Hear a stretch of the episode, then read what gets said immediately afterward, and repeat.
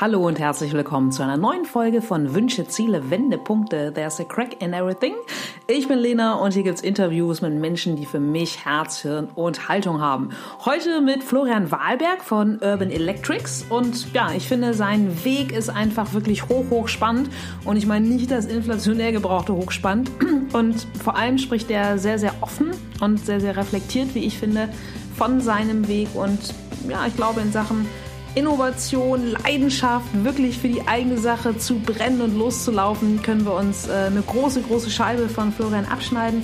Auch wenn es ums Thema Selbstverwirklichung, um Wertschätzung geht, finde ich, ist einfach richtig viel drin in diesem Gespräch an Inhalt äh, ja, hölzerne Überleitung, aber ich hoffe, sie funktioniert. Wenn ihr sagt, Mensch, in mir selbst ist aber auch richtig, richtig, richtig viel drin. Ich weiß mitunter nur nicht so richtig, wie ich das auch rausbekomme in die Welt. Dann schaut auch gerne auf meine Seite. In meiner Personalunion als systemischer Coach und als Edutainerin helfe ich dabei auch gerne. So, genug der Werbung in Eigenschlauf, äh, Eigenregie, das sollte es sein. Ähm, wünsche ich euch jetzt ganz, ganz viel Spaß beim Zuhören. So, moin. Heute ein absolut tropischer Dienstag in Hamburg. In einem halben Jahr ist, ist schon wieder Weihnachten und heute ist es nochmal richtig krass heiß. Und ich habe heute das große Geschenk, ähm, in der, ja, nicht in der Hafen City, sondern eigentlich vielmehr in der, in der Speicherstadt zu sein, bei Florian Wahlberg. Wer ihn nicht kennen sollte, was ich mir schwerlich vorstellen kann, fix in gewohnter Manier vor- und abgelesen. Er ist Gründer und Geschäftsführer von Urban Electrics, dem Hersteller, Produktdesigner und Distributor von faltbaren E-Scootern. Florian ist Pionier im New, New Mobility Sektor und hat sich durch seine Expertise und kontinuierliche politische Arbeit europaweit als Mobilitätsexperte etabliert. Moin Florian, wow. Schön, moin auch, ja. Vielen Dank für dieses schöne Intro. Ja, absolut. Das sind schon mal ein paar Dinge, die ich da über dich vorgelegt und vorgelesen habe. Mhm. Du als mein Gast bist am Zuge, musst dich in üblicher Manier als äh, mein Gegenüber vorstellen mit der mhm. Reduzierung auf nur drei Schlagworte. Ach scheiße, siehst du, das wollte ich mir doch zurechtgelegt haben. Äh, verdammte Scheiße, siehst du, das habe ich mir äh, noch nicht zurechtgelegt. Warte mal eben, ähm, ich wollte, glaube ich, sagen, zum einen was war das? Hungrig. Ähm, dann würde ich sagen konstant und kreativ. Okay, guter Mix. Schauen wir mal, was du Schauen wir mal. Hätte ich es mir doch bloß zurechtgelegt. Ich bin so ein Depp für meine Güte. Weiß man doch, dass du das stellst das, am Anfang. Das ist die Hitze, ne? Ja, genau, das ist die Entschuldigung. Ganz genau. Ja. Aber auch bei dir mal, äh, was für ein Bild zurückgegangen ins Tretrolleralter, also mhm. ganz zurück. Hattest du so einen großen Berufswunsch als Kind, als du noch ganz klein warst? Äh, ja, ich würde ja was drum geben, wenn ich jetzt sagen könnte, es war der Klassiker, der Feuerwehrmann, der Polizist, aber irgendwie war ich damals immer ein riesiger Fan vom Beruf meines Vaters, der ist Designer und äh, ähm, ist jetzt im Ruhestand, aber ähm, ist Designer und Grafiker gewesen und ich fand das einfach tierisch, wie der äh, gestalten konnte. Das war ja noch eine Zeit damals irgendwie, als ich in den Kinderschuhen steckte, 70er, 80er Jahre, da war halt das Designen noch eine echte Handarbeit. Da gab es keine Computer, kein Photoshop, kein sonst irgendwas, was da jetzt gibt. Die ganzen Illustrator-Themen wurden alle mit der Hand gemacht. Das heißt, da hieß es halt wirklich eine Bataillon bunter Stifte auf dem Tisch zu nutzen, um einfach die kreativen Ergüsse aufs Papier zu bringen. Und das ist einfach, da war, da war ich fasziniert von. Und ähm, ja, ich muss sagen, da ich wollte eigentlich mal Designer werden oder Grafiker und mich mit visuellen, schönen Themen umgeben. Das war eigentlich mein Wunsch, ja. Hm. Und hast du da auch Talente gehabt, sodass man sagt, der Junge, der malt ja wie ein junger Gott? Ich hätte auf alle Fälle richtig, richtig investieren müssen. also ich glaube, ich bin schon irgendwie, äh, ich war immer gut irgendwie, ähm, ich hätte mal irgendwie eine Eins in Kunst, der Klassiker, ne? Eins in Kunst, Eins in Sport, den Rest, den Rest, der war am Arsch. Ähm, ich glaube, ich hätte vielleicht was draus machen können, aber es war jetzt nicht so, dass irgendwie hier der Van Gogh irgendwie in mir steckt, den man ähm, nur noch mit ein wenig Papier, Stift und Hammer und Nagel irgendwie ausstatten müsste dafür, dass hier die Sensationen passieren. Ich hätte arbeiten müssen. Na gut, dein Weg ist ja auch ein, ein sehr erfolgreicher geworden. Ja. Aber was mich auch immer interessiert bei Menschen, erster Nebenjob, mit dem du, bei dir war es ja auch noch die gute Mack, mit der du äh, D-Mark verdient hast? Die Mark damals, ja, ja genau. Ähm, also der erste wirklich konstante Nebenjob war der Klassiker im Supermarkt, Regale auffüllen, Leergut sortieren Und das war damals für mich ein äh, sehr, ich bin sehr, sehr früh ausgezogen von zu Hause. Mein Bruder, ist, mein, mein, Bruder ist zwei Jahre älter als ich. Ähm, und ich war 13, er 15 und da sind wir sehr, sehr früh von zu Hause weg. Ähm, unter der Obhut meines Vaters, ne, also im gleichen Haus, äh, aber eine eigene Wohnung gehabt. Und ähm, der, mein Vater hat uns damals sehr, sehr an die kurze Leine genommen und gesagt, pass auf, ihr kriegt hier eure eigene Bude. Letztendlich hört sich das sehr lieblos an, aber so war es nicht. Ähm, war einfach die Situation, dass er sagt, pass auf, ihr seid jetzt zu mir gezogen, wir entweder wir nehmen uns alle eine große Bude, wohnen da zusammen und in fünf Jahren zieht ihr aus, dann ziehe ich wieder um oder ich nehme jetzt ja die Wohnung da, da geht ihr jetzt rein und müsst dann aber selber managen. Das heißt, äh, wir haben ein kleines Budget gehabt, um unsere, unser Tages da unsere täglichen Bedürfnisse zu befriedigen. Und das hat natürlich weder für Bier ausgereicht, noch, noch für all die anderen Gelüste, die man halt in dem Alter hat. Irgendwie so am Wochenende durch den Tisch treten war halt nicht mit dem Budget. Und äh, da war es für mich super, dass ich im Supermarkt sehr, sehr klar berechnen konnte, okay, wenn ich jetzt zehn Stunden Regale erfülle, dann kann ich am Wochenende mir so und so viele Bier leisten und das war für mich sehr, sehr beruhigend und darum habe ich auch schon in sehr, sehr jungen Jahren wirklich extrem viel gearbeitet. Mhm, cool. Aber nach der Schule wurde es dann bei dir ja auch nicht der Grafikdesigner oder Maler. Wie ging das dann bei dir los?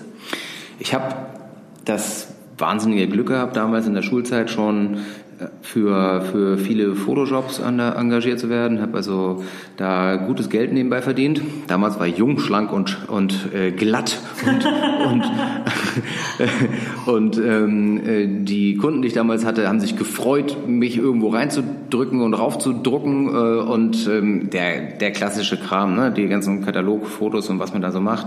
Und da habe ich ähm, also dann neben meinem Supermarktjob dann doch irgendwie sehr schnell sehr viele Fotosachen gemacht und dann den Supermarktjob dann an den Nagel gehängt, weil das natürlich besseres Geld war. Und bin über diese Schiene der, der Fotos dann letztendlich im Kontakt mit vielen Agenturen gewesen und habe dann über eine dieser Agenturen meinen Freundeskreis natürlich dann auch irgendwie erweitert und habe Kofi kennengelernt, Kofi Ansohenne, der damals ähm, eine Band hatte, Stylus Force hießen die, so eine Hip-Hop-Kapelle, die in so einen lokalen Erfolg hatten hier schon und bei Marky Mark und The Funky Bunch damals in der Vorgruppe waren. Das war das wohl ganz aufregend für die. Die haben sich zerstritten. Kofi hatte daraufhin keine Band mehr, hatte aber quasi die Logistik für eine äh, musikalische Basiskarriere, will ich mal sagen. Und über die Agentur, für die ich damals auch Fotojobs gemacht hatte, habe ich dann halt ähm, quasi Kofi näher kennengelernt, den ich eigentlich nur vom Büchern her aus irgendwelchen Clubs kannte. Und äh, die haben uns quasi dazu motiviert, uns doch mal zu unterhalten über eine Fortsetzung seiner Band. Haben wir gemacht und dann haben wir relativ zügig im Freundeskreis Leute gesucht und dann eine Band gegründet. Das war, ich nenne es mal Band, aber es war eine Boyband. Da ist ja auch Band drin, aber das hatte das mit den, Boys, ja. das waren halt Boys, genau, und äh, mit dem klassischen Bild einer Band hat das natürlich nicht viel zu tun, aber Jedenfalls sind wir in den Folgejahren relativ erfolgreich gewesen, um einfach jetzt mal den, ähm, den ganzen holprigen Weg des Starts zu überspringen ähm, und haben äh, wahnsinnig viel Erfolg gehabt als Bed and Breakfast. Damit sind wir, also so hieß unsere Kapelle damals und sind damit durch die Lande gezogen und das war schon während der Schulzeit. Und äh, ich habe also mein Abi geschrieben, während ich irgendwie schon irgendwie in der Musikwelt unterwegs war. Das war total aufregend, super spannend und ähm, obwohl aufregend und spannend, vor allem im Nachhinein. Damals habe ich das eigentlich alles so als selbstverständlich wahrgenommen. Auf alle Fälle bin ich da dann doch nachhaltig vom Weg des Gra äh, in Richtung Grafiker abgekommen. Ja, aber zwischen der Boygroup-Zeit und ähm, heute Pionier in Sachen New Mobility sind dann ja doch noch ein paar Jahre. Also wie war nachher letztlich die Abzweigung oder auch letztlich dein Impuls, ein eigenes Unternehmen zu gründen und Urban Electrics zu starten? Ja, du musst dir vorstellen, ähm, wenn du in der Schulzeit bist und so ein, ein unfertiges Wesen, ein unfertiger Mensch, der aber von sich natürlich voraussetzt, die Weisheit natürlich schon intravenös irgendwie äh, mit sich zu führen, dann ähm, schnallst du natürlich nicht die Tragweite deiner, deiner Entscheidung, die du, die du fällst. Ich habe in den ersten Jahren dieser musikalischen Karriere sehr, sehr viel, sehr, sehr viel Glück gehabt und hab, wir haben sehr, sehr guten Erfolg gehabt und haben gutes Geld verdient. Und für mich hat es sehr, sehr lange gedauert, ehe ich verstanden habe, also nicht rein intellektuell, sondern ähm, vom Bauchgefühl her, worum es da eigentlich geht in diesem Geschäft. Ähm, und der Augenblick, in dem mir wirklich klar war, hier geht es um was anderes, war natürlich der Moment, in dem ich dann für mich halt auch eine Änderung vollziehen wollte. Ich, mir war klar, okay, das ist irgendwie die Musikbranche, aber der Schwerpunkt jetzt unserer Aufmerksamkeit resultiert jetzt nicht aufgrund unserem, äh, unserer musikalischen Handwerksfähigkeiten. Ähm, das war natürlich der Punkt, wo ich gesagt habe, pass auf, diese Bühne will ich trotzdem nutzen. Jetzt will ich mal geile Musik machen. Da haben wir äh, eine Einigkeit innerhalb der, der Band gehabt und haben es musikalisch dann in eine andere Richtung versucht. Das hat uns wahnsinnig glücklich gemacht. Ich glaube, ich habe selten so schnell so viel über meine Unfähigkeiten gelernt, aber auch. Was war das dann für ein Twist? Also wenn ihr halt von klassischer Boygroup-Mucke, also was habt ihr dann gemacht? Wir haben einfach, ähm, also wir haben schon im, in der Zeit der, der, der Boyband-Phase sehr viel selber komponiert und geschrieben, aber ähm, handwerklich sind wir halt alle nicht die Musiker, denen du ein Instrument in die Hand drückst und sagst, stell dich auf die Bühne. Das heißt, für mich reicht es natürlich am Klavier so ein bisschen zu komponieren und da Klampfe so ein bisschen, aber ich würde mich nicht auf die Bühne stellen damit, weil da würden wahrscheinlich 50 Prozent der Leute im Publikum deutlich besser sein.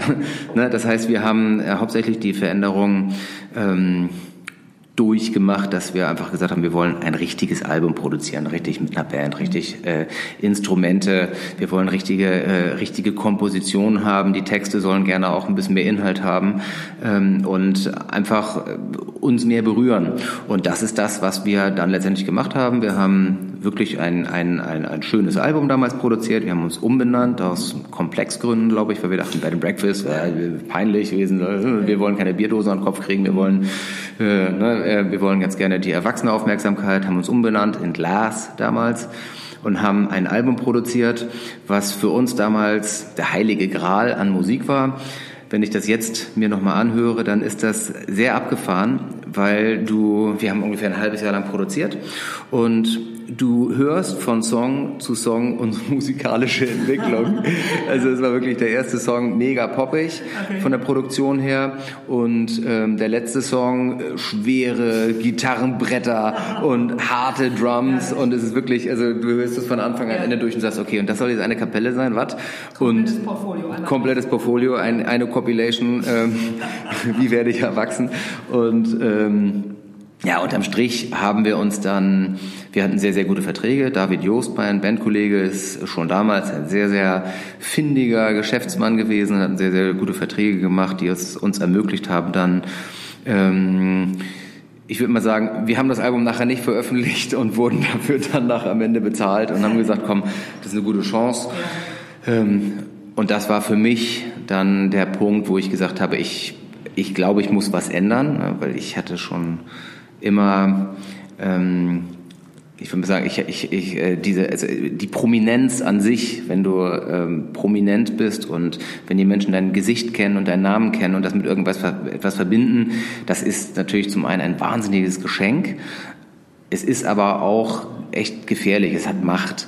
Und ähm, diese Macht oder diese, dieses Gefühl, da, ich wollte halt nicht an dieser Prominenz festhalten, ähm, um, um der Position willen ähm, und dann alles dafür tun, bekannt zu bleiben und dann jeden dusseligen Auftrag annehmen, jede Moderation, jede, jede Soap, jeden Film und jeden Quatsch. Ich wollte mich nicht an dieser Prominenz festhalten, sondern ich wollte Inhalt.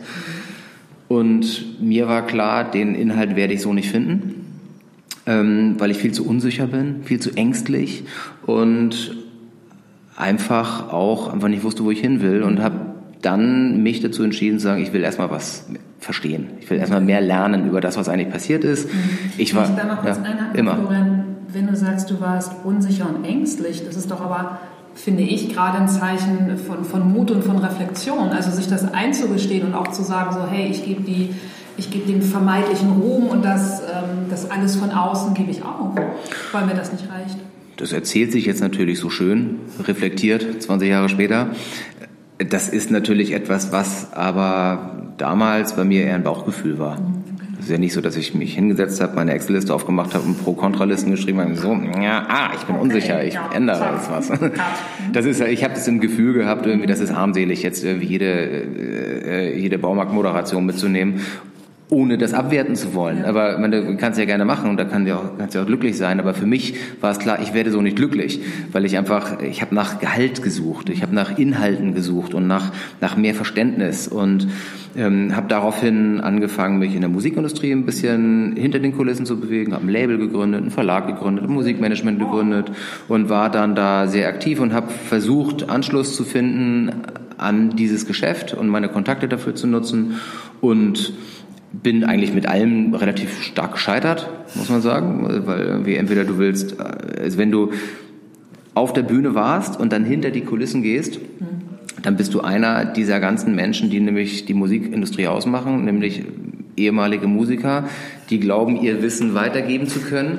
Ja. Ähm, was toll ist, erstmal eine super Intention, aber ich für mich habe es nicht geschafft, hinter den Kulissen zu sein und denen auf der Bühne dabei nicht zu diktieren, was sie anders machen sollen. Ich konnte es also nicht trennen und habe gemerkt, das ist auch nicht das Richtige. Ich habe dann in der Konzertagentur angefangen ähm, zu arbeiten. Das war eigentlich meine die Konzertagentur, die uns damals gebucht hat.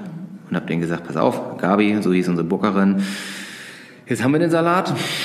Vielen Dank für die ganzen erfolgreichen Jahre. Ich weiß nicht, was passiert ist. Außerdem bin ich mental ziemlich runter.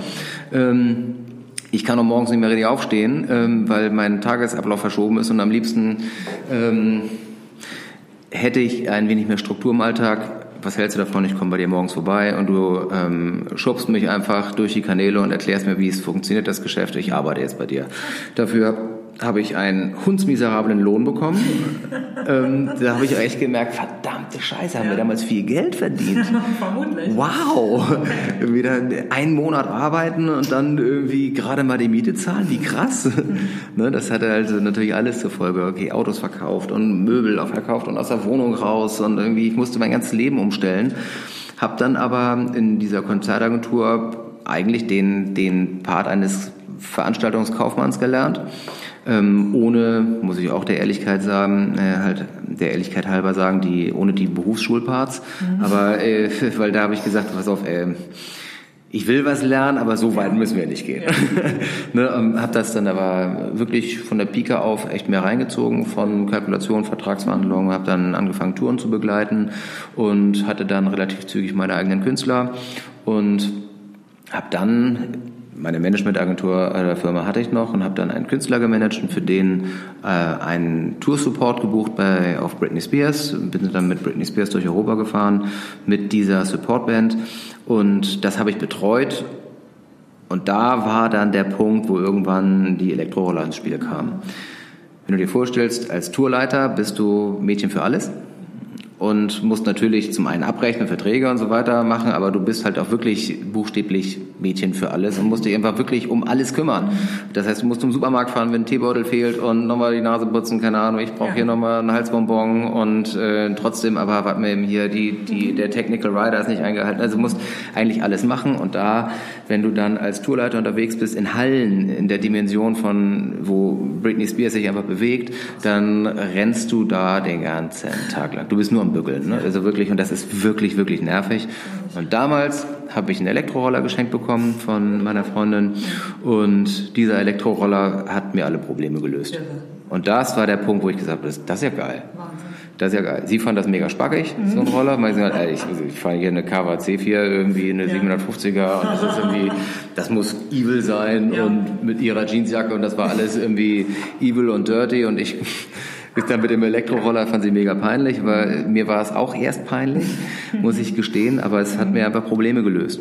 Und da bin ich an diese Mobilitätsform gekommen und habe dann über diverse technische Probleme an dem Fahrzeug den, den Importeur kennengelernt den ich halt immer wieder kontaktiere. Ich brauche eine Kette, ich brauche das, ich brauche dies, das ist kaputt, ich komme hier nicht weiter, ich kann nicht mehr latschen. Habe die kennengelernt und kurzum stand ich relativ zügig bei denen in der Werkstatt und habe selber repariert weil ich gesagt habe, irgendwie ist das alles scheiße, ich mach's mal selber. Und die haben gesagt, ja, komm halt vorbei, äh, bedien dich in der Werkstatt. Und das war für mich ein totales Aha-Erlebnis, weil ich das erste Mal nach dieser gesamten Historie ne, von Fotos machen mhm. und auf der Bühne und rumtanzen und äh, Kuscheltiere am Kopf bekommen und ne, in dieser ganzen Welt war das auf einmal das erste Mal etwas, wo ich etwas mit meinen Händen geschaffen habe, was unbeeinflusst davon, ob ich ein Idiot bin oder nicht, oder ob ich ähm, jung oder alt bin, oder ob ich den Ton treffe oder nicht, das war ohne zu diskutieren ein Ergebnis meiner Arbeit, was ich angucken und anfassen konnte. Und ich konnte mich umdrehen und wieder hingucken und war immer noch da. Wenn du auf die Bühne gehst und Konzert spielst, dann gehst du von der Bühne, alle schreien und alle finden dich super, im Idealfall, äh, und gehst ins Hotel, machst die Tür zu und stehst du da alleine. Und das Ergebnis fühlt sich an wie weg, du fällst in ein Loch. Und das war unglaublich einfach und befriedigend. Also ein Elektroroller, die, äh, etwas, ein, ein Produkt zu reparieren, sich darum zu kümmern, dass das funktioniert und das ist, da, da kann dir keiner mehr nehmen, dieses Gefühl von, das ist fertig. Und diesen Moment, diesen Glücks, diesen, diesen, diesen, diesen Moment des Glücksgefühls, der hat für mich alles verändert. Wahnsinn. Und da war für mich der Einstieg. Cool. Wie lange ist das her? Wann war dieses Aha-Erlebnis? 2002, 2003 war das. Wahnsinn. Und da habe ich dann für die Jungs hier äh, sofort angefangen, gesagt von wegen, ich repariere eure ganzen Roller und habe angefangen zu schrauben. Also wirklich Service. Mhm. Dann habe ich denen halt gesagt, hier, ich repariere immer das und das, das muss man anders produzieren. Und die haben gesagt, du bist doch hier Tourleiter gewesen, du kennst dich doch hier mit international und andere Sprachen und technischen Themen aus. Kannst das nicht gleich in China machen? Mhm. So, ich so, geil, in China war ich noch nie. Ja. Finde ich ja super. Außerdem kennt da auch keiner meine musikalische Vergangenheit. Da muss ich mich nicht schämen dafür, dass ich irgendwas anderes mache. Da habe ich kein Ego-Thema. Mhm. Und dann schon stand ich in China in der Fabrik und habe dann den Chinesen erzählt, was sie halt verändern sollen. Die waren auch mega dankbar. Und in den, acht, in den folgenden acht, neun Jahren ist das ein Auftraggeber für mich gewesen, der ähm, mein Alltag komplett mit Aufträgen zugeballert hat. Ja. Und ich habe also nach den, in den folgenden acht, neun Jahren für diesen Importeur alles gemacht, von der Idee zum Produkt über Service, Schulung, technische, logistische äh, Strukturen, ähm, Zertifizierungsthemen, äh, Factory Sourcing, eigentlich alles irgendwie. Das war äh, und die Musik war da komplett vom Tisch mhm. in dem Augenblick. Wahnsinn. Und was war denn der Impuls zu sagen, zack, ich arbeite nicht mehr für den, weil ich mache ja ohnehin alles, ich gründe selbst? Ich war halt die ganze Zeit selbstständig. Ich habe halt immer Aufträge entgegengenommen, weil ich glaube ich auch vom zum einen habe ich ein Bindungsthema, Bindungsangst und ähm, bin gerne ähm, selbstständig und nicht, weil ich nicht gerne für jemanden arbeite, sondern weil ich weiß, dass ich halt so emotional getrieben bin und mich so festbeiße, dass ich, glaube ich, einfach für drei Leute arbeite. Weil ich einfach, und das, da, da habe ich einfach das Gefühl, das will ich für mich tun, weil ich einfach ich brenne gerne. Und ähm, darum war ich eigentlich immer selbstständig. Und für die beiden Gründer, die wirklich sehr, sehr viel in meinem Leben verändert haben, Mario und Julian äh, von der Firma Tante Paula, ähm, die ähm, sind, die haben mir damals wirklich ein, also ein, die Bühne dafür geboten. Und ich unterstelle, dass ich also erstmal Fakt ist, dass ich nach acht Jahren eigentlich alles gemacht habe in dieser Firma, in meinem Netzwerk. Das heißt vom Engineering über, na, wie eben gesagt. Und ähm, dafür wurde ich dann in dieser Firma so wichtig, dass ich unterstelle, dass die daher irgendwann sich in den Haaren hatten. Und ohne hier öffentlich schmutzige Wäsche zu, äh, zu waschen, ähm, das hat irgendwann halt bei den beiden nicht mehr so funktioniert, wie es hätte sein müssen. Und nach ein paar Jahren des zwischen den Stühlen Stehens, weil ich beide wirklich sehr, sehr schätze und sehr, sehr mag. Ähm, auch immer noch, ich mag die beiden immer noch sehr gerne, ähm, habe ich mich dazu entschieden, einfach die Reißleine zu ziehen und zu sagen, ich, ich, ich muss raus. Ähm, und habe dann irgendwann nach einer kleinen Auszeit gesagt, ich muss es selber machen und habe dann selber gegründet. Cool. Und in welchem Jahr war das dann? 2011. Wahnsinn. Also dann hast du wirklich eine ganz schön lange Zeit für die anderen mhm. gearbeitet, mhm. bis du dann wirklich gesagt hast, zack, Urban Electrics. Ich hätte auch sofort, also ich hätte sofort weitergemacht, ne? also auf der Stelle, aber ja. ähm, ähm, es ist halt, ich finde, man vergisst immer, Arbeiten, äh, es ist zwar nur die Arbeit, aber das ist, wenn wir uns überlegen, wie viel Zeit wir bei der Arbeit verbringen, das ist Lebensechtzeit. Arbeits, ich sage mal, Arbeitszeit ist Lebenszeit. Das also, ist, das ist, das darf man nicht vergessen, das genau. ist das hier, wenn dir dieser Moment ja. nichts gibt, wenn dir das nicht bringt, dann mach was anderes. Ja, ganz genau. Ne, ich will Absolut. nicht morgens aufstehen und sagen, oh, jetzt muss ich wieder zur Arbeit. Genau. Ja, dann mach was anderes. Ne, und darum muss ich halt sagen, diese Spannung, ähm, ja. wenn jemand halt so konstant mit seinem eigenen Ego irgendwie seine Themen hat und dann dir letztendlich seine Fehler und, äh, ankreidet und unglücklich ist, irgendwie, das ist, ich möchte mich so nicht einfach in den Alltag begeben. Ich möchte gerne die Chance haben, einen schönen, friedsamen, glücklichen Alltag zu erleben. Das ist einfach, ansonsten bringt weder viel Geld auf dem Konto noch ein Titel oder das ist alles albern. Es muss Spaß bringen. Ne? Und darum habe ich gesagt, ich will gerne die Chance haben, auch in meinem beruflichen Alltag nicht nur inhaltlicher Natur, mhm. sondern auch vom Umfeld her glücklich zu sein. Total. Unterschreibe ich 100 Prozent, klaro. Sonst ist das so eine Haltung mit, okay, ich lebe das jetzt noch zu Ende. Ne? Mhm. Ja, mhm. geht, geht gar nicht. Du hast gerade schon die ähm, Namen Marian und Julian erwähnt. Mario, Mario und Julian. Und, und zu Beginn mhm. den Kofi. Sind das so Menschen, wo du sagst, das sind für mich so echte Weichensteller? Oder gibt es da noch mehr? Also jetzt abgesehen von Frau und Eltern und Bruder.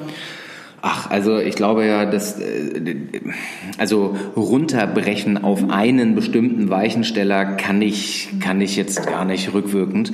Äh, natürlich sind sind halt Mario und Julian erst mit der Firma Tante Paula für mich äh, ein mega Weichensteller gewesen. Klar, auch es ist natürlich Kofi damals bei Bed and Breakfast Weichensteller gewesen. Ähm, ich glaube es gibt da so viele kleine Weichensteller, gibt ja diese, diesen Butterfly-Effekt. Ja. Irgendwie manchmal weiß man ja gar nicht genau, welcher Input wozu geführt hat. Ähm, auf alle Fälle gab es unendlich viele Einflüsse von außen. Es gab sehr viele Freunde, ähm, Familie und Bekannte natürlich, die viele Weichen gestellt haben, die mir mit unglaublich viel Vertrauen und, äh, und Rückhalt einfach ähm, den Weg geebnet oder gestärkt haben. Aber Weichensteller sind natürlich immer Menschen, die dich im beruflichen Umfeld ähm, beeinflussen, weil natürlich, wie eben, ne, Lebensechtzeit, ja, ja. der berufliche Alltag den Rest natürlich auch nach sich zieht. Ne? Wenn du dein, dein Berufsleben komplett änderst, dann ändert sich auch ganz, ganz viel anderes in deinem Leben. Und ähm, ich habe einige Weichensteller in meinem Leben, die aber vor allem auch im freundschaftlichen Umfeld sind. Ja. Und wenn wir mal so dieses, äh, ja, diese Modevokabel wie Purpose oder dein Wozu im Leben nehmen, du hast es ja gerade schon ja, auch mit Blitzen in den Augen beschrieben, dein Wozu, einfach die Leidenschaft, deine Dinge voranzutreiben. Wie würdest du oder wie beschreibst du dein Wozu? Ich glaube, dass das Wozu im Leben eines jedermanns hat immer eine sehr große Schnittmenge zur Selbstverwirklichung. Und ich glaube, alles, was wir tun, ist, um sich selbst zu verwirklichen. Und das sind berufliche Selbstverwirklichungen, das sind private Selbstverwirklichungen. Ähm, manchmal ist es das Bild einer potenziellen Selbstverwirklichung, so glaube ich, will ich mich selbst verwirklichen und dann kommt man vom Weg ab, ist vielleicht nachher unglücklich. Aber mein Wozu ist auf alle Fälle Selbstverwirklichung. Ich versuche das konstante Streben nach Glück, so wie jeder auch, wobei Glück natürlich irgendwie etwas von außen gegebenes vom Umfeld ist, das Glücklichsein ein Moment der, ähm, äh, der, des Bewusstmachens.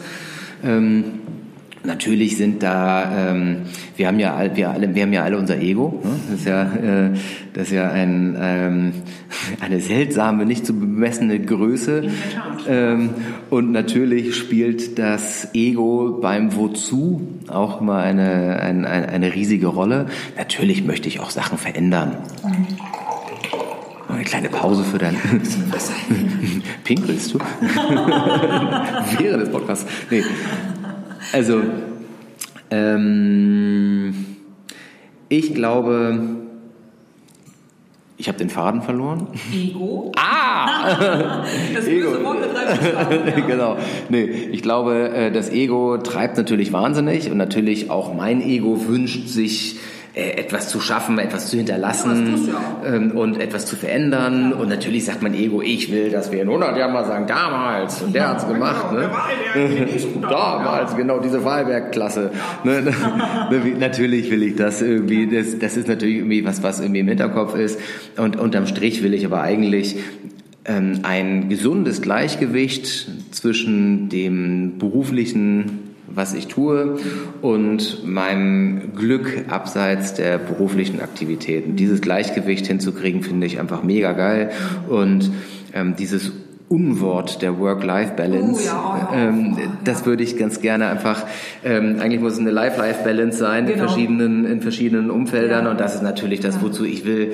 Ich will gerne richtig Freude haben, lachen, ich will viel Spaß haben und ähm, im Idealfall dabei so viel Cash machen, dass ich das, dass ich das sinnlos rausrotzen kann. Ja, Wahnsinn. Hört sich, hört sich nach einer sehr stimmigen Nummer an und scheint ja auch äh, so weit zu funktionieren. Also alles gut, oder?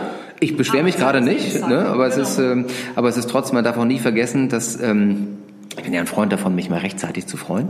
Ich freue mich ja auch über ungelegte Eier äh, und über Optionen. treibt ja auch an. Das Das treibt, treibt wahnsinnig an. Und Ja. wenn du dir vorstellst, wenn es zehn Optionen gibt, meistens im Idealfall kommt eine davon. Ja. Ich freue mich aber über zehn, als wären sie alle unterzeichnet und schon auf dem Tisch. Ich versuche nur immer das Geld noch nicht auszugeben. Manchmal schaffe ich es auch. das doch auch, weil Ja, es die, ist- die Freude trägt dich ja über diese Absolut. Situation. Und da, Das ist darum richtig. geht's um die Freude. Ne, Genau. absolut. Das Ja. ist, also ne, ich muss auch sagen, ich umgebe mich halt auch lieber mit Leuten, die echt, die sollen sich bitte den ganzen Tag freuen über jeden Scheiß. Genau, Das ist, das genau. ist einfach echt schöner. Ja, und vor allem, Florian, es gibt ja auch so viel, worüber wir uns jeden Tag freuen können.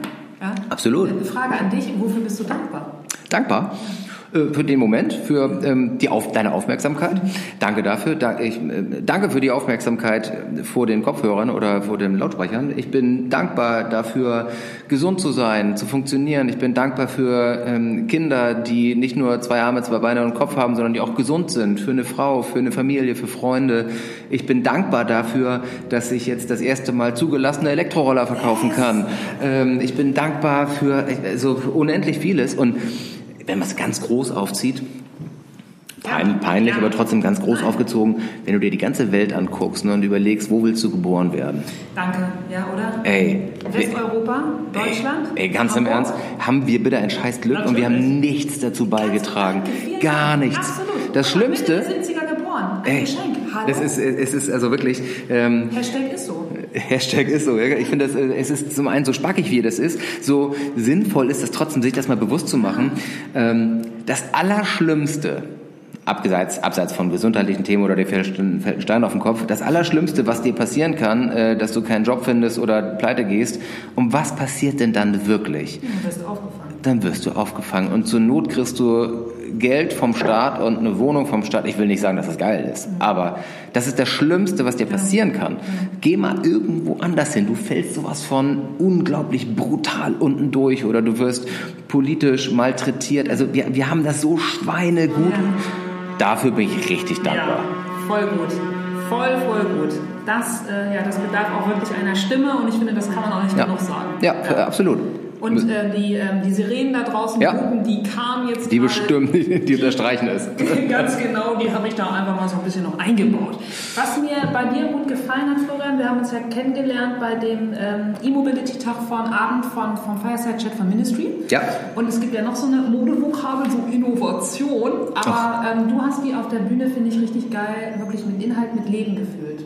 Was habe ich denn da gesagt eigentlich? Also, es ging so in die, in die Richtung. Sollen wir noch ein paar Drinks rausholen? Äh, Erinnerungsvermögen. Es Warte ging mal. in die Richtung äh, Fehlerkultur. Und ich Ah. finde es sehr schön, gerade auch ne, du in der Entwicklung von den, von Mhm. den E-Scootern. So, vielleicht kannst du noch mal so, so deine Haltung, wie du den Begriff Innovation wirklich mit Leben füllst. Ähm, Gott, ja, also äh, auch ein Riesenthema, ähm, wahrscheinlich auch äh, abendfüllend, ähm, vielleicht auf, auf die Schnelle runtergebrochen, und zwar von groß zu klein. Ähm, erstmal Innovation an sich, was völlig Normales, gar nicht aufgeregt, alles normal. Innovationen sind den ganzen Tag überall, im Kleinen wie im Großen. Wenn du dir anguckst, wie wir im westeuropäischen Raum mit Innovationen umgehen, dann ist das etwas, was ich im Gegensatz zu der unglaublichen Sicherheit, die ich hier genieße, gar nicht mal so toll finde, weil ich immer das Gefühl habe, dass wir, auch wenn wir uns die Sicherheit, in der wir leben, nicht wirklich bewusst machen häufig, ähm, dann haben wir doch ganz tief in unseren Bräuchen Angst davor, den Status quo zu verlieren. Und Innovation führt meines Erachtens nach bei vielen Menschen zu einem Angstmoment.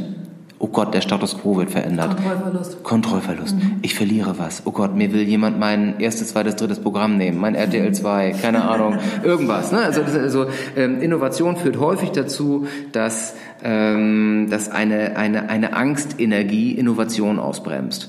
Und ähm, ich finde, es gibt viele Länder, die mit Innovationen, auch nicht nur im Mobilitätskonzept, sondern auch politisch, bildungstechnisch, die da deutlich innovativer und schneller mit umgehen und die auch weniger Angst vor Scheitern haben. Jetzt ein bisschen kleiner ähm, das Bild, ähm, Angst vor Scheitern, ähm, Fehlerkultur, was du eben auch angerissen hast, finde ich das Allergeilste. Ich finde es so geil ähm, zu scheitern, wenn man dabei ähm, den Blick auf, was lerne ich daraus, mhm. nicht verliert. Ähm, und auch da nochmal, was ich auch eben gesagt habe, es gibt ja wohl nichts Komfortableres, als in Deutschland zu scheitern. Weil was kann dir passieren? Also, und ich finde es fast schon respektlos, wenn wir uns den Status quo unserer Situation angucken, daraus nicht das Beste zu machen. Eigentlich müssten wir sehen, dass wir vor Innovation nur so sprießen, ja. weil es kann uns ja nichts passieren. Wenn du, ähm, wenn du irgendwo in einem Drittweltland bist und damit Innovationen zur Rande kommst, irgendwie, dann ist das vielleicht ein Überlebenszweck und dann musst du, vielleicht kommt daher aus dieser Energie dann auch nochmal ein anderer Drive, aber wir sind so sicher hier, dass wir, ähm, dass wir deutlich, deutlich aggressiver mit Innovationen umgehen könnten. Ähm, ich glaube, ich habe den Faden verloren dessen, was ich sagen wollte, ähm, aber ich versuche nochmal den Anschluss zu finden, wie gehe ich selber mit Fehlern um. Ähm, ich bin so häufig in Fehlersituationen gelaufen und gerannt. Ich kann es gar nicht mehr zählen. Und ich bin dankbar für jeden, für jede, äh, für jeden Moment, an dem ich gescheitert bin und wieder neu aufgestanden bin. Ich hatte vorhin gesagt, hier, ich habe einen Verlag gegründet, ich habe ein Label gegründet, ich habe eine Managementfirma gegründet, ich habe ähm, äh, weit über eine Million Platten verkauft und wurde, habe trotzdem meine, meine Dosenbier an den Kopf bekommen. Ähm, ich wurde ausgelacht und hochgejubelt und ähm, habe Elektroroller angefangen in den Markt zu verkaufen, die, die, die nie legal waren, wurde dafür ausgelacht und bin häufig gescheitert damit und muss wirklich sagen, also ohne Scheitern kein Profil. Mhm, schön gesagt, voll gut. Ist das eine, ähm, eine Firmen-DNA, die du auch hier mit deinen, mit deinen Mitarbeitern von Anfang an kreiert hast? Weil ihr seid ja ein großer Laden. Wie viele ähm, arbeiten hier aktuell? Jetzt sind wir äh, 24 wow, ja. und werden aber zum, also in den nächsten Monaten ähm, 30, 32 ähm, stehen so im Plan. Aber ähm, ich weiß nicht, ob wir die richtigen Leute finden, aber wir wachsen auf alle Fälle gesund. Ich glaube, eine, der Umgang mit Fehlern ist dann doch etwas extrem Persönliches. Und wenn du mich fragst, wie, ob ich das meinen Mitarbeitern weitergebe, ich gebe das so gut weiter, wie ich es kann und ich versuche es vorzuleben und mit einer gewissen Leichtigkeit über Fehler hinwegzugehen und konstruktiv zu kritisieren. Aber jeder hat sein eigenes Ding mit seinen eigenen Fehlern. Und der eine ist total genervt, wenn er ein Schreiben rausschickt und da sind drei Rechtschreibfehler drin. Der andere sagt so, scheißegal, Hauptsache der Deal wird gemacht. Äh, jeder hat seine anderen Regeln. Und ich glaube, ich versuche halt nur mit sehr viel Lockerheit Hingabe, Liebe, Aufmerksamkeit und Milde beizugehen und versuche nur die nötige Strenge da anzuwenden, wo es, ja, wenn es halt unternehmerisch äh, gefährlich wird, ne, dann, dann muss ich natürlich schon mal auf den Putz hauen, aber es wird halt nie persönlich und ich verurteile niemanden für Fehler. Hm, also ich denke mal, wenn jemand laufend auf seiner Position ist und laufend Fehler macht, ist er einfach an der falschen Position. Mhm, klar. Also da ist kein schlechter Mensch. Nein, nein, aber hm? die Person merkt es dann meistens auch selbst, ja. weil du dann ja nicht genau. wirst, wenn du irgendwie ständig was in die Grütze reitest. Äh, Bitte. Fernab von in der Grütze reiten. Hm, du hast schon in deinem Leben viel innovativ auf den Markt gebracht. Ja, das hast gerade auch nochmal gesagt. Du hast die zwei Bands gemacht, ja, die, die Compilation, die, äh, die Agentur, den Verlag, ähm, die E-Scooter. Gibt es noch etwas, wo du sagen würdest, so, ey, grüne Wiese, schieb auf, finanzielle Mittel, Talente, Zeit? Zack, du könntest irgendwie nochmal ganz was ganz Neues gründen oder machen oder lernen. Oh, wie viel Zeit haben wir noch? Oh. nee, also ich glaube, es wird, eins wird mir nie passieren. Ich werde nie rumsitzen und nicht wissen, was ich tun soll. Ich habe so viel Ideen und Lust, was zu machen. Ich glaube, mein, mein, mein größte, meine größte Aufgabe ist es zu fokussieren. Und wirklich zu sagen, okay, Fokus. Was machen wir wirklich? Nicht noch ein Klamottenlabel aufmachen, nicht noch äh, E-Bikes herstellen, nicht noch ein... es ist also wirklich... Tolle große Räume. Ja, es ist äh, oder ein Club aufmachen. Ich habe so viele, so viele Ideen. Ich habe äh, äh, eine Getränkefirma. Äh, es gibt, ich habe so so viele Ideen, die man machen kann, äh, die ich auch gerne noch tun würde Im Idealfall wird es irgendwann so sein, dass die Firma so funktioniert und ähm, unabhängig von mir läuft und dass ich noch einmal im Monat einen Zettel auf den Tisch bekomme, das sind die Zahlen. Äh, ja, okay. Und dann werde ich bestimmt noch mal spielen und andere Firmen machen, andere Ideen umsetzen und bestimmt auch wieder scheitern damit irgendwo zwischendurch. Aber ey, na und? Ja, ja klar. Ne? Also ähm, ich glaube, ich würde mich jetzt ungern auf eine Sache festnageln lassen wollen, weil ich, also, äh, ich glaube, es ist dann eine Tagesformfrage, was es wird. Ja. Erlebniswelt, Urban, Electrics oder was dann auch immer alles unter, unter Schauen wir mal. Unter Urban oder Rural, Rural, äh, was auch immer kommt. Sehr cool. ja. Äh, was mich aber in, in dem Zuge auch interessiert, Florian, äh, wie köchelst du wirklich mal runter? Wie lädst du die Akkus nicht nur für die E-Scooter, was für ein Bild? Hm. Äh, Mensch, den Ball rübergespielt.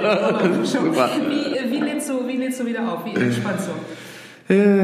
Ich hatte heute Morgen ähm, um sechs eine Yogastunde. Geil. Ja. Eine ähm, private? Meine Nachbarin ist Yogalehrerin. Die klingelt dann. Bist du schon wach? Ich würde mir jetzt wünschen, dass ich auf eine Historie von Yogastunden zurückgreifen könnte und sage sowas wie, das mache ich fünfmal die Woche, manchmal um vier Uhr morgens, manchmal um sechs. genau. Aber ähm, also im Idealfall so. Das passiert nur viel zu selten, muss ich ganz ehrlich sagen.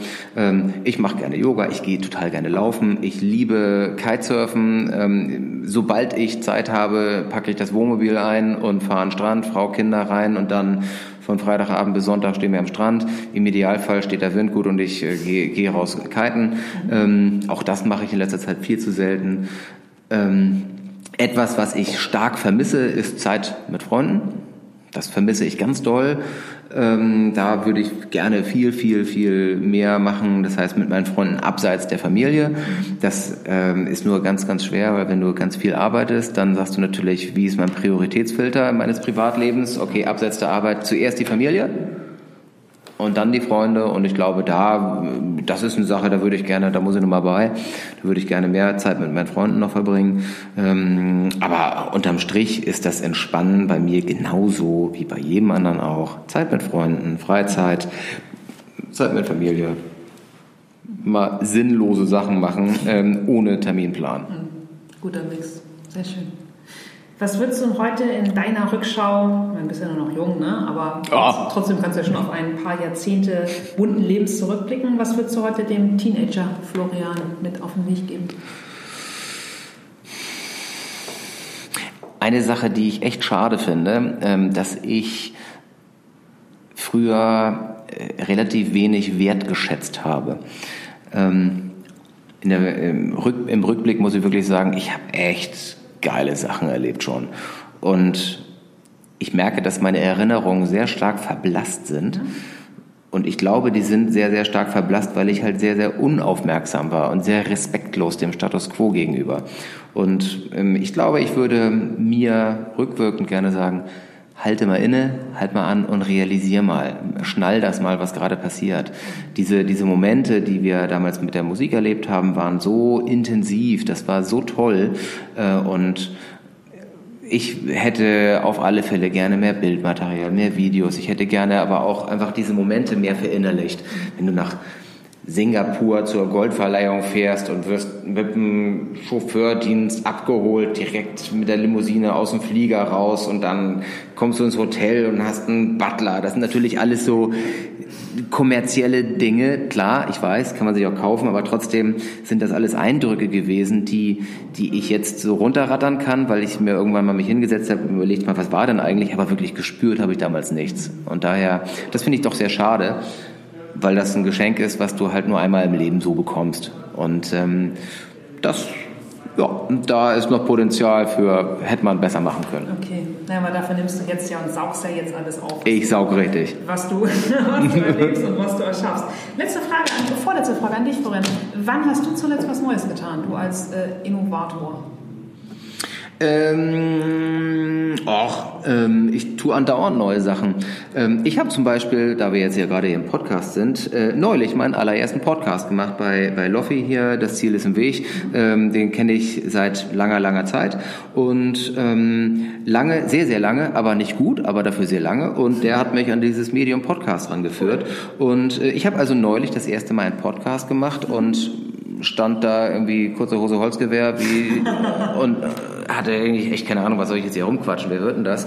Und habe ehrlich gesagt, nachdem ich den Podcast gemacht habe, angefangen mal reinzuhorchen und seitdem begleiten mich diverse Podcasts, wenn ich auf meinen China-Reisen bin, wenn ich äh, hier mit der Bahn, mit dem Flugzeug unterwegs bin. Ich höre also relativ viel Podcast und muss sagen, das ist ein tolles Medium das war auf alle Fälle eine Jungfernfahrt für mich, die nachhaltig was verändert hat, ähm, obwohl es nur so was Kleines ist wie so ein Podcast. Ja, ja, es ist einfach nur eine Stunde Inhalt, aber es ist so intensiv. Klar. Es ist total toll. Ja. Also das ist auf alle Fälle was Neues. Cool, siehst du, dann geht heute schon der Trend zum Zweit-Podcast, dein, dein zweites Podcast. Ja. Es werden bestimmt noch viele Folgen mhm. und äh, ich finde es beim Podcast immer so geil, du kriegst halt einen Mehrwert für deine es Zeit. Es ist ja der Dritt-Podcast. Ich habe ja auch noch bei Panos, aber scheißegal. Hallo. Okay, gut, das werden wir dann sehen. Florian war ich habe richtig krass. Ja, da, bin ich ja noch einer der First Mover, ne? dass ich den hier gleich weggekickt Du bist auf alle Fälle die erste Frau bei der echten Podcast nach. Genau.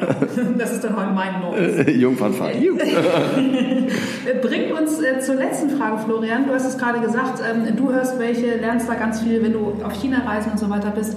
Ein dickes Dankeschön an die Zeit, die du mir heute Morgen geschenkt hast. Oh, sehr gerne. Auch äh, den Input, denn diese Folge, finde ich, ist auch einfach mal rappelvoll mit deinen Erkenntnissen. Auch mhm. dafür ein dickes Dankeschön für deine Offenheit. Was Sehr gerne. können Zuhörer im Gegenzug für dich machen, wenn sie jetzt für Menschen der Wahlberg da von, von Urban Electrics Ach, also. Du hast ja auch Stellenangebote angesprochen. Ja, ich glaube, ähm, ähm, natürlich äh, will ich unendlich viele Roller verkaufen. Natürlich will ich äh, jede Aufmerksamkeit dieser Welt.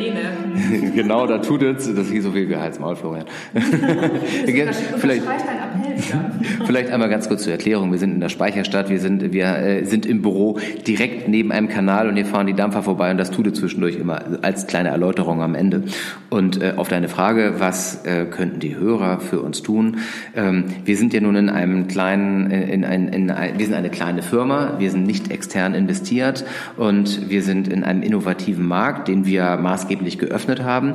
Und jetzt kommen viele große Industrien, viele große Firmen, Firmen mit extrem viel großen Investi Investitionsvolumina, die mit einer wahnsinnigen Power in den Markt kommen.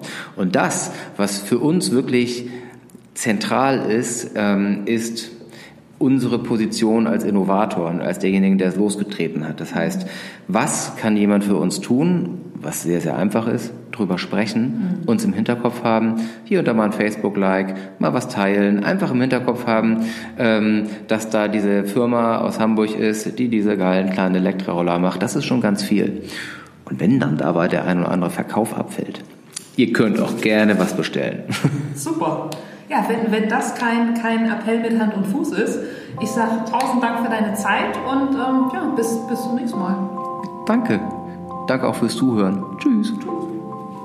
So, das war die Folge mit Florian. Link zu Urban Electrics ähm, findet ihr natürlich in der Folgenbeschreibung. Ich sage Dankeschön für eure Zeit, Dankeschön fürs Zuhören und ich freue mich, wenn ihr Zeit und Lust habt, diesen Podcast auf iTunes zu bewerten. Genau, und es geht weiter in den nächsten Wochen noch mehr Menschen mit Herz, Hören und Haltung. Bis dann, tschüss!